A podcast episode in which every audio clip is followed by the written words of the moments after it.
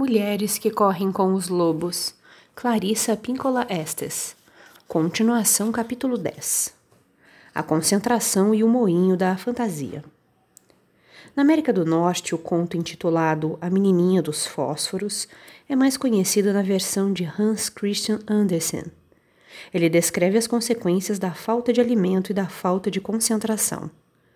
Trata-se de uma história muito antiga, contada pelo mundo afora em versões diferentes.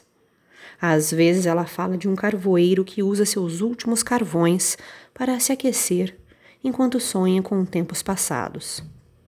Em algumas versões, o símbolo dos fósforos é transformado em algum outro objeto, como na história do Pequeno Florista, que descreve um homem magoado que contempla fixamente o centro das suas últimas flores até desaparecer para sempre.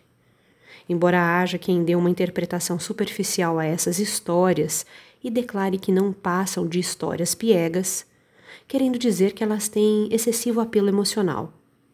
Seria um erro ignorá-las sem lhes dedicar maior atenção. Em sua essência, esses contos são profundamente expressões da psique, a qual pode vir a ser hipnotizada negativamente, a um tal ponto que a vida real e vibrante começa a morrer em espírito. A primeira vez que ouvi essa versão de A Menininha dos Fósforos foi a minha tia Caterina, que veio para os Estados Unidos depois da Segunda Guerra Mundial. Durante a guerra, sua humilde aldeia de lavradores da Hungria havia sido dominada e ocupada por três nações hostis.